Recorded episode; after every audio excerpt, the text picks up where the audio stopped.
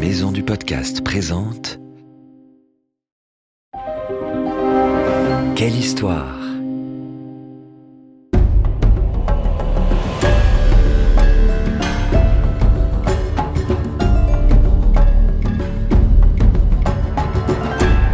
Entre dans la légende. Ulysse, Athéna, Thor, Anubis, le roi Arthur et bien d'autres. Quelle histoire te fait découvrir les mythes et légendes du monde entier comme tu ne les as jamais entendus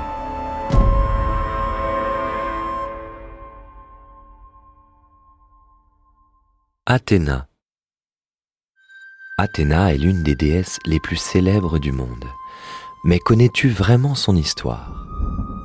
Elle commence lorsque Zeus, le roi des dieux, tombe fou amoureux de Métis, une nymphe aussi jolie que rusée qui possède un pouvoir extraordinaire, celui de se transformer en toutes sortes de choses. Il file le parfait amour, et bien vite, Métis attend un bébé. Zeus est sur un petit nuage, mais les événements, chez les dieux, sont souvent imprévisibles et une prédiction va venir chambouler le bonheur du jeune couple. Tu vas voir.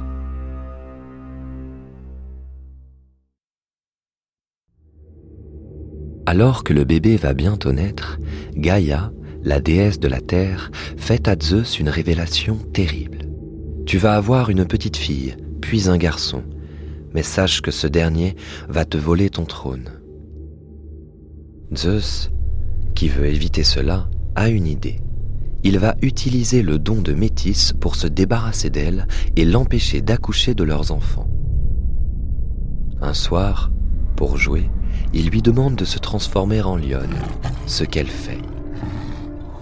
Puis il la défie de se changer en une minuscule goutte d'eau. Pas de problème, mais voilà que Zeus l'avale aussitôt. Il pense ainsi être à l'abri du danger. La vie reprend son cours normal, mais depuis qu'il a avalé Métis, Zeus souffre de violents maux de tête il va voir Héphaïstos, le dieu de la forge, pour lui demander de l'aide.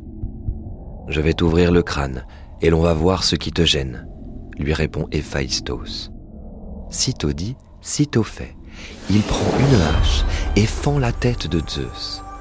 Et, ô surprise, il en sort une jeune fille, armée d'une lance et d'un bouclier, qui pousse un cri assourdissant. C'est Athéna, la fille que Métis attendait et son apparence ne laisse pas de doute. C'est une déesse de la guerre. Zeus est très fier. Comme la petite Athéna n'a pas de maman, Zeus la confie au dieu des fleuves, Triton. Il a lui-même une enfant, appelée Pallas. Les deux filles deviennent très vite de grandes amies. Un jour, elles décident de jouer à la guerre. C'est dangereux car elles ont de vraies épées. Zeus, voyant cela, s'interpose et dévie les lames.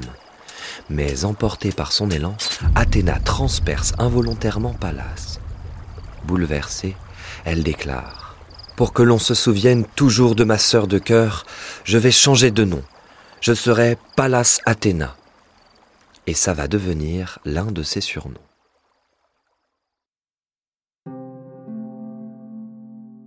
En grandissant, Athéna se prend d'affection pour les humains qui vivent sur Terre, mais dont le mode de vie est encore à ses tout débuts. Ils ne savent même pas faire du feu. Prométhée, un titan qui veut les aider, demande un jour à la déesse. Les humains ont froid l'hiver, ils ne peuvent pas cuire leurs aliments et vivent dans le noir. Vous, les dieux, vous avez le feu. Peux-tu m'aider à le rapporter sur Terre? Touché, Athéna le fait entrer secrètement dans l'Olympe, le royaume des dieux. Le titan se saisit d'une braise, puis s'enfuit jusqu'à la terre.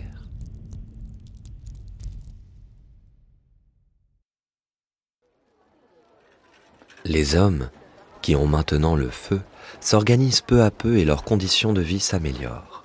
Les villages s'agrandissent et deviennent de véritables cités. Zeus décide que chacune d'entre elles sera placée sous la protection d'un dieu.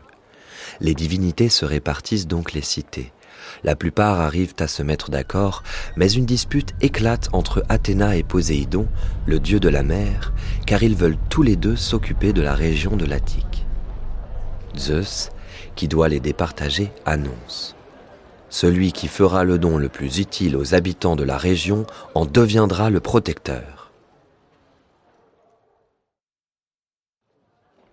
Poséidon fait jaillir un bassin d'eau de mer où pourront avoir lieu les jeux nautiques dont les Grecs sont amateurs. Il offre aussi un cheval de guerre réputé invincible. Mais si Athéna est la déesse de la guerre, elle est aussi celle de la sagesse. Maline, elle propose aux habitants un cadeau plus pacifique et utile au quotidien. Elle fait sortir de terre un olivier et déclare ⁇ Cet arbre aux fruits juteux sera un symbole de paix et d'abondance. Il vous nourrira des années durant et se multipliera à l'infini. Les habitants votent et choisissent Athéna. Athéna devient donc responsable de l'Attique. Elle s'occupe du gouvernement, développe l'agriculture, mais enseigne aussi aux habitants l'art du bronze et du tissage.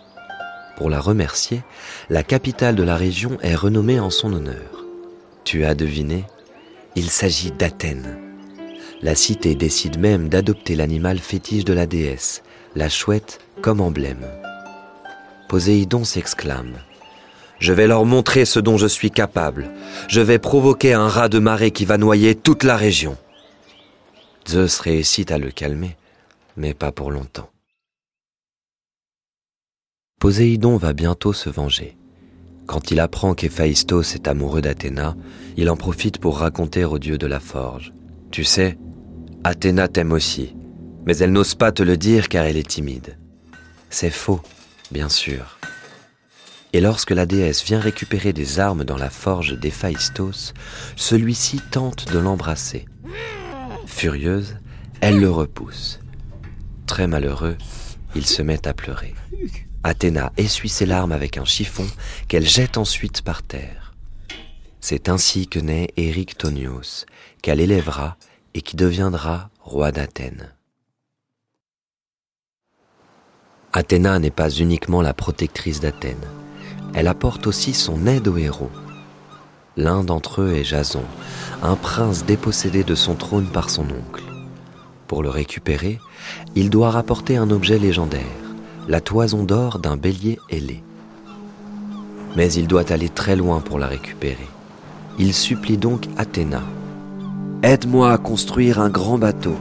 Je l'appellerai Argo, et avec mes amis, nous irons jusqu'au pays où se trouve la toison et nous la ramènerons.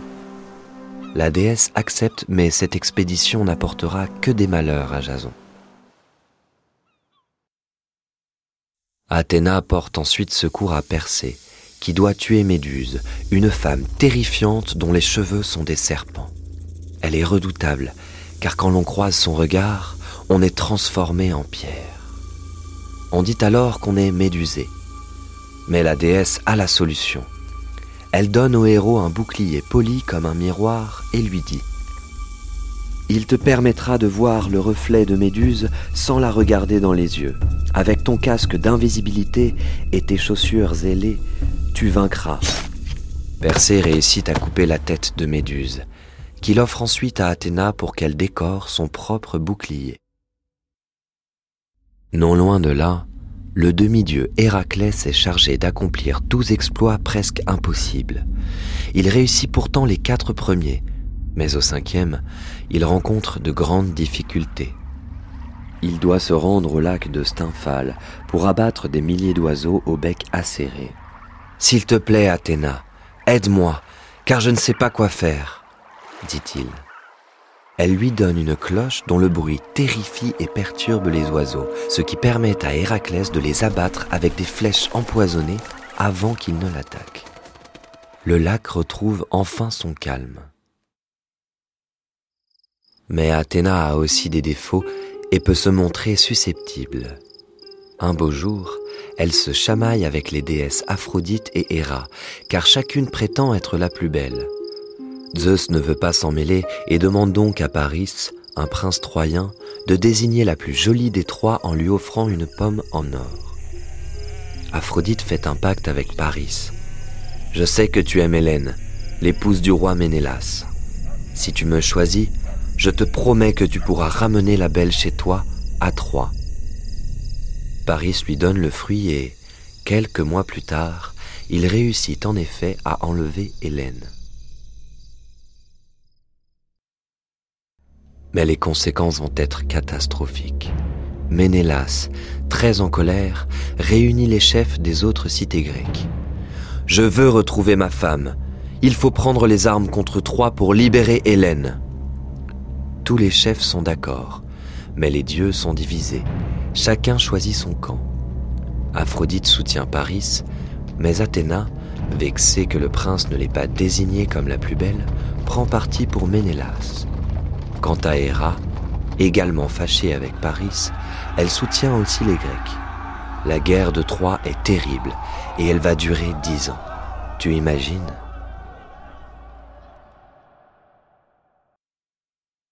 Durant ces années, Athéna va sans cesse aider les héros sous sa protection en leur donnant des armes, en les protégeant lors des combats ou en leur inspirant de très bonnes stratégies. Une fois la guerre de Troie terminée, elle va parfois aussi veiller sur certains héros grecs, comme le très célèbre Ulysse. La déesse est une fidèle alliée, mais tu as pu t'en rendre compte. Il vaut mieux ne pas provoquer sa colère. À la fois redoutable guerrière, fine stratège et sage conseillère, tu comprends pourquoi Athéna est l'une des figures les plus célèbres de l'Olympe.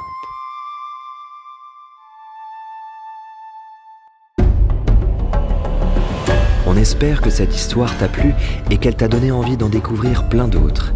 C'était Mythes et légendes, une série audio adaptée de la collection de livres des éditions Quelle Histoire.